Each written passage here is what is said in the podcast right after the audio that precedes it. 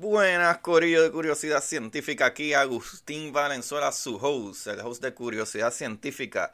Recuerden seguirme en Curiosidad Científica Podcast para que se enteren de todas las maravillas del universo en Instagram. Vayan a Instagram y chequen Curiosidad Científica Podcast todos juntos.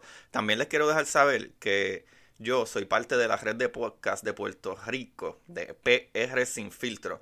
¿Y quiénes son PR Sin Filtro? Es la compañía que te puede ayudar con tu imagen digital, tu podcast, tu programa, tu intro, un montón de cosas ellos pueden hacer por ti. Ve y chequea PR Sin Filtro, lo cual mi panita Don Juan del Campo, vayan y chequenselo en todas las redes sociales, que él les puede dar la mano, ya que él trabaja mano a mano con PR Sin Filtro. Y no solo yo y Juan, también Juan del Campo tiene su propio podcast que está muy brutal que se llama Café en Mano Podcast. Se lo pueden chequear en todas las plataformas. ¿Y saben quién más? Tenemos también a Ana Resto con su podcast de finanzas que te puede ayudar. Incluso puedes contactarte con ella para reparar tu crédito, eh, muchas cositas financieras. Ana Resto y su podcast, El Pocket. Vayan, chequénselo.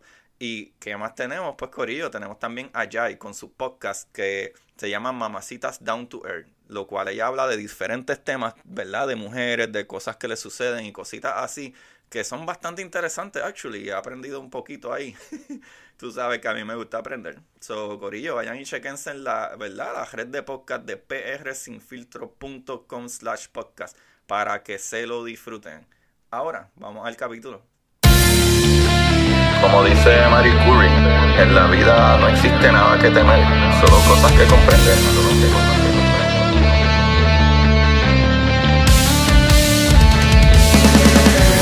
Recuerden correr buscar la manera de aprender que más le divierta.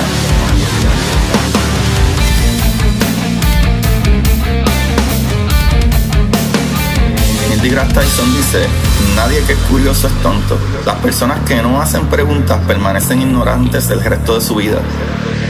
Y para ustedes, esto es curiosidad científica.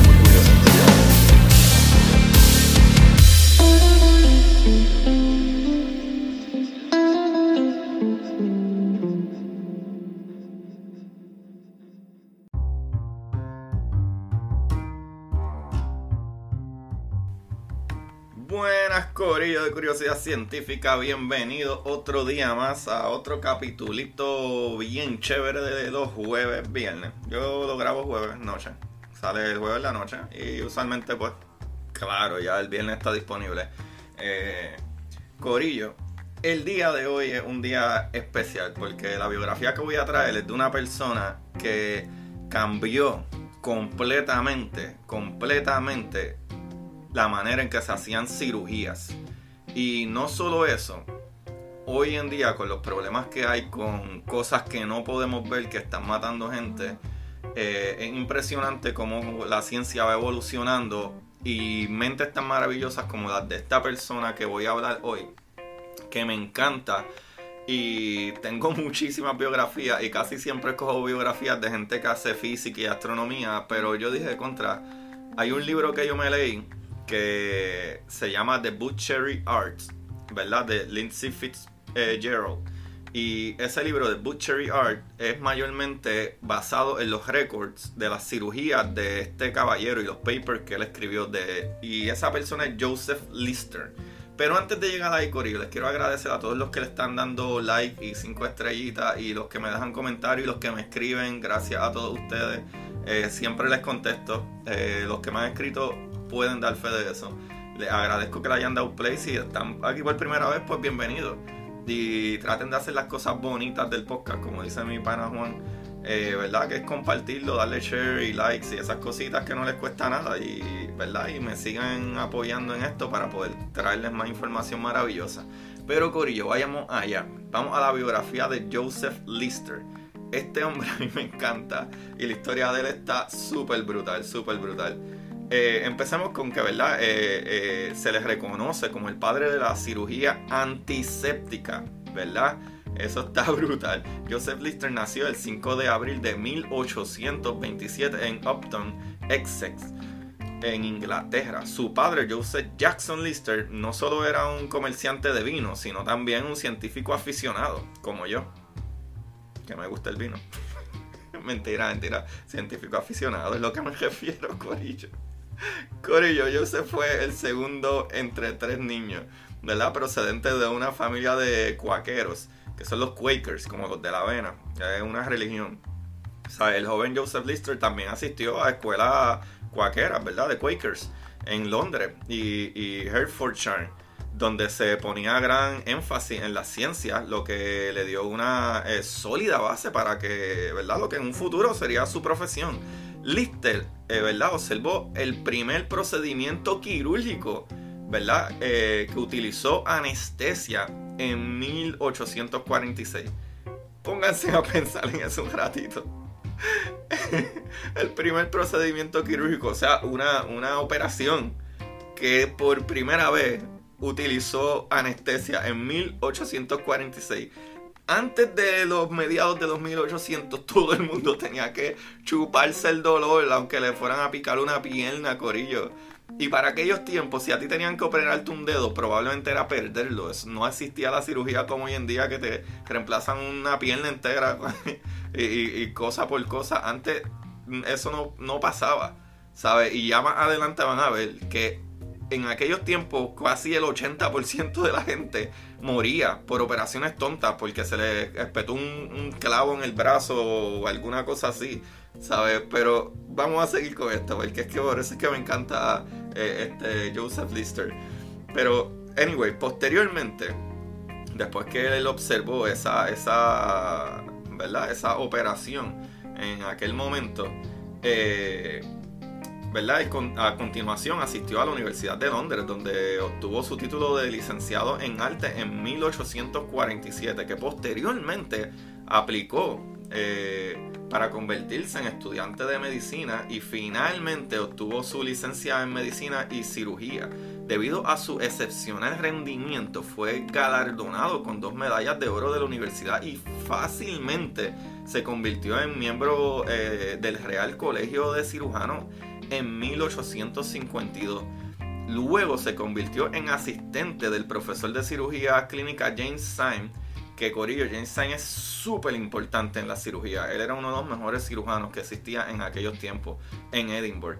Y finalmente en su, eh, ¿verdad? Se, eh, Lister se convirtió en su cirujano adjunto con, con Syme, lo cual se lo llevó a que se casó con la hija de Syme, Agnes. ¿verdad? Que fue su socia en el laboratorio debido a su gran interés en la investigación médica. Corillo Joseph Lister eh, siempre había sido eh, consciente de que el número de muertes después de la cirugía no era causada por la operación en sí, sino por lo que seguía después del procedimiento. Esto es súper importante. Él se dio cuenta de esto debido a que había una tasa alarmante de fiebre de la sala. O sea, después de la cirugía, Lister se preguntó qué podría estar causando ¿verdad? este evento. Lo brutal es que comparando los pacientes que tenían eh, fracturas simples, ¿verdad? A los que tenían fracturas compuestas. O sea, cuando hablo de fracturas compuestas, hablo de fracturas eh, que la piel se desgarra o tienen, ¿verdad? Apertura. Y, ¿verdad? Él concluyó que las infecciones venían del exterior. ¿verdad? Porque el problema ocurría solamente en las que tenían herida abierta en comparación con las que no tenían ninguna laceración en la superficie. Lister comenzó a agregar eh, prácticas de higiene antes de realizar cualquier operación, ¿verdad? Asegurándose de que sus manos estuvieran limpias y sus ropas frescas. En ese momento, Corillo, era común para los médicos caminar cubiertos de sangre ya que esto era como un símbolo de estatus para ellos, ¿verdad? Y se burlaban de los métodos tradicionales de Lister, Corillo. Para que ustedes sepan, si alguien de ustedes se lee ese libro que está brutal, me encanta, eh, The Butchery Arts, el arte de, carnicero, Corillo, de Lindsay eh, eh, Fitzpatrick, Fitzpatrick Fitzgerald, Lindsay Fitzgerald. Corillo, ellos explican, y esto les va a volar la cabeza, un cirujano antes era un honor mientras más sangre tú tenías en tu delantal y en tu, en herramienta y todas esas cosas.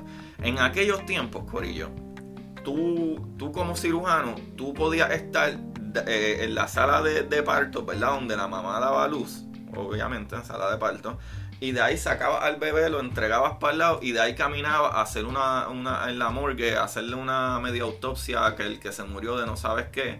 Y ahí mismito tenías que ir porque aquel se fracturó la pierna y tenías que abrirlo y poner los huesos juntos y whatever. Todo esto brincando de un lado para otro sin ningún tipo de higiene. Eso era algo normal en aquel tiempo. Pero Lister se dio cuenta de que hay algo aquí que no está cuadrando. Y la gente se burlaba, los otros cirujanos se burlaban de los métodos de él, de, querer limpiar y buscar qué está sucediendo, qué está entrando en esa herida o después de esas operaciones, que la gente se está muriendo. Corillo, está brutal. O sea, analizando las investigaciones realizadas por Louis Pasteur, químico y microbiólogo, biólogo francés, conocido por sus principios de vacunación, fermentación y pasteurización, ¿verdad? Estuvo de acuerdo con la creencia de este de que los gérmenes suelen contraerse desde el aire. ¿Sabes? Debido a que Lister era hijo de un comerciante de vino, sabía que el vino se ponía mal porque el proceso de fermentación no se hacía correctamente. Y no porque los gérmenes espontáneamente cobraban vida dentro del vino. ¿Sabes? Como creían los evolucionistas. Aplicando este pensamiento, ¿verdad? Eh, a la herida abierta, sabía que la única solución era encontrar una manera de matar a los gérmenes antes que tuvieran la oportunidad de entrar en la herida, previniendo que la infección ocurriera. Eso está brutal, ¿sabes? Este muchacho eh, hizo pruebas con otras cosas, en ninguna de estas biografías sabe, pero en el libro te lo dice empieza a hacer pruebas con ciertas cosas, pero ciertas cosas hacían daño a la piel o quemaban la piel o creaban irritación hasta que llegó al ácido eh, carbólico, ¿verdad? Que se utilizaba para, en, aquel entonces como un desinfectante eficaz para la alcantarilla. Al confirmar que era seguro para ser usado en la carne humana, Joseph Lister no vio como, ¿verdad? Eh, lo vio como la solución al problema y empezó a usarlo para lavarse las manos, así como los instrumentos que necesitaba en cada operación. Y aquí tengo que decir que a veces, a veces habían cirujanos que literalmente te cortaban en la piel con un cuchillo grande, ese cuchillo con sangre y todo se lo ponían en la boca para sacar entonces el serrucho con que te iban a partir el hueso, corillo. Así de poca higiene existía. No wonder, porque en aquellos tiempos la gente no vivía más de 30, 40 años. Corillo.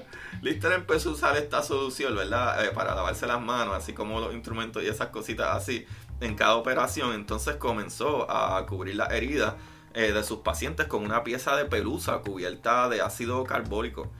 Eh, también ideó una máquina que rociaba aire con ácido carbólico para deshacerse de los gérmenes aéreos. Corillo, el hombre pensó en todo, qué brutal. Refinó sus técnicas hasta que tuvo suficientes pruebas de que todo lo que había hecho era exitoso. Y continuó publicando todo lo que descubría en la revista médica llamada The Lancet en 1867. Y pues obviamente, como era de esperar, tomó mucho tiempo para que las personas ¿verdad? involucradas en el campo de la medicina aceptaran los resultados de Lister. ¿Sabes? En aquellos tiempos tú decirle a un médico que ha hecho esa profesión por 50 años, ah, es que hay unas cosas que no se ven, que son los culpables de que se muera el 80% de la gente. Ellos decían, este, mira, papi, yo he hecho esto por 50 años, cállate la boca. Así eran las cosas y todavía son así. La gente debe estar un poco más abierta a aprender cosas nuevas, Corillo.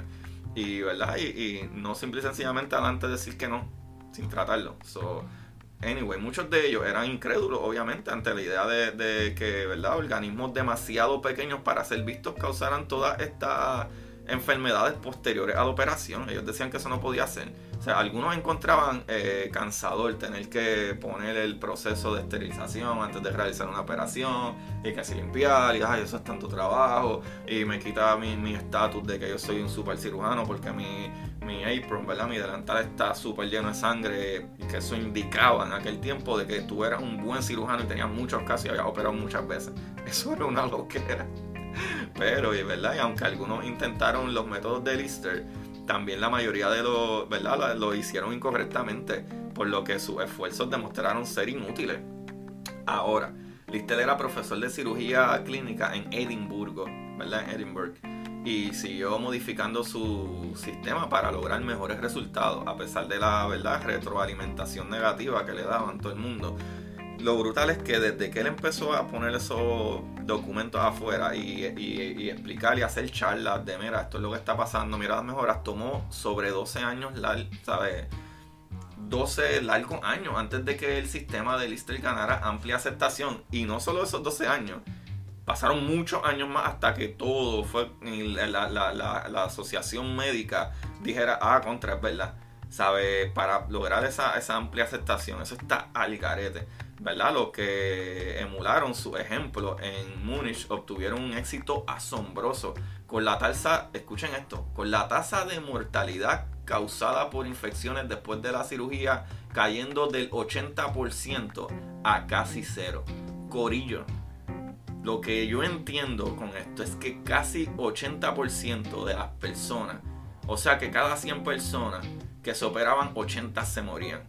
Eso créeme, si tú te partías un dedo, mejor quédate con el dolor y, olvídate. Porque era mejor sufrir ese dolor a que tenías un 80% de que te ibas a morir si te operaban la mano. Eso está el garete. Corillo, los médicos ingleses estuvieron entre los últimos en aceptar sus métodos. Solo aceptaba, eh, ¿verdad? Aceptándolo cuando fue nombrado profesor de cirugía eh, eh, en el King's College Hospital en Londres en 1877 y entonces en 1879 sus hallazgos habían ganado amplia aceptación en todo el mundo. ¿Sabe? Joseph Lister fue el cirujano de la reina durante muchos años e introdujo el uso de tubos de drenaje de goma después de eh, probarlo en ella, en la reina. También mostró que los materiales esterilizados podían dejarse dentro del cuerpo de un paciente según lo necesitaran y usaba alambre de plata esterilizado dentro del cuerpo para mantener los huesos quebrados juntos. Brutal, este tipo está brutal. Y dado que el hilo de seda utilizado en, las costuras internas causaba más daño, cuando se ¿verdad? sacaba después de algún tipo de, tiempo, Lister comenzó a usar eh, catgut esterilizado, o sea, las tripas de los gatos esterilizadas, eh, ya que este, ¿verdad? Eventualmente se disolvía solo. Corillo, la reina Victoria, Lo nombró Sir Joseph Lister en 1883. Se convirtió en Lord Lister de Lyme Regis en 1897 y fue el primero en convertirse en par británico para los servicios de medicina. Se le dio la orden al mérito en 1902 y fue nombrado consejero privado. Corillo. se convirtió en el vicepresidente del Royal College eh, of Surgeons y presidente de la Royal Society. También fue presidente de la Asociación Británica para el Avance de la Ciencia. Ayudó a establecer eh, el Instituto Británico de Medicina eh, Preventiva en 1891, que más tarde fue llamado The Lister Institute en su honor, el Instituto Lister. Con todos sus logros, finalmente se retiró en 1893 poco después de que su esposa muriera en 1892, todavía recibía solicitudes de consejo y servicios de vez en cuando, aunque quedó un poco melancólico, ¿verdad? Después de perder a su compañera de vida. Joseph Lifter murió en Walmer, Kent, Inglaterra, el 10 de febrero de 1912 a la edad de 84 años. Algo que no encontré en ninguna de las biografías, pero que sale en los libros, es que él era un Quaker y la familia del bien dedicada. Y incluso en un momento él paró sus estudios porque le salió algo en la mano y él pensaba que era algo que, que Dios, ¿verdad? O eh, en lo que él creía le salió y va a morir porque en aquellos tiempos lo más mínimo te podía matar por cosas que ya acaban de ver en este capítulo. Y él paró por, por un tiempo los estudios que él tenía ya y, y ya como cirujano pensando de que era un castigo ¿verdad? De, de, Dios y por, por, alejarse de la religión de los Quakers. Tiempo después fue que viró para atrás. Esto no sale en ninguna de estas biografías, pero sí es parte del libro. Otra cosa que está brutal es que hoy en día, para que les voy, a volar la cabeza, porque a mí me la voló cuando yo terminé el libro, es que eh, Joseph Lister, hay un producto que todo el mundo tiene en sus casas, o la gran mayor parte de las personas lo han tenido en algún momento en sus casas y es el de sin, ¿verdad? Este, eh, parte de su creación, parte de que él sabe que habían eh, bacterias y cosas, casi todo el mundo tiene en su casa antiséptico eh, de la boca, el rinse del mouthwash, ¿verdad? Con que tú te enjuagas la boca, el antiséptico, como el Listerine. El Listerine que está en tu casa es gracias a Joseph Lister. Toma, corillo. Ese antiséptico bucal está en tu casa y es de parte de este caballero que está aquí. Eso está brutal, corillo. Joseph Lister está súper brutal. Yo no sé ustedes, pero este capítulo está bello, está súper maravilloso. Espero que les haya gustado y lo maravilloso con esto, ¿verdad? Eran que las cosas microscópicas que no se ven y no se pueden ver, ¿sabes? Y él tuvo la estrategia tan maravillosa de darse cuenta que eso, que debía haber algo que no veíamos, que era lo que estaba matando a la gente. Y hoy en día, más que nada lo sabemos, con el problema que tenemos de la pandemia, sabes que la naturaleza brega de maneras tan raras, pero siempre hay algo, siempre hay una mente maravillosa que nos va a echar para adelante. Socorillo. Lo único que voy a decir es que vamos a salir de esto. Tengamos paciencia y creamos que una vez más la ciencia lo va a lograr y vamos a sobrevivir como humanidad. Yo tengo mucha fe en eso. Hay mentes maravillosas trabajando en eso ahora y yo les tengo mucha fe en, el poder científico y el ingenio y el genio humano. Socorillo, ahí los dejo. Espero que les haya gustado nuevamente. Compartan estos capítulos, escríbanme, búsquenme en Curiosidad Científica Podcast en Instagram. Y también tengo Facebook, pero no es del programa, solamente mi nombre, Agustín Valenzuela. So, coméntenme, denme un rate eh, y se los voy a agradecer mucho. Y los que quieran apoyar monetariamente también vayan a anchor.fm slash curiosidad científica y me pueden apoyar con lo que ustedes deseen. Muchas gracias mi gente y recuerden siempre buscar la manera de aprender que más les divierta. Chequeamos. Y para ustedes, esto es curiosidad científica. thank you.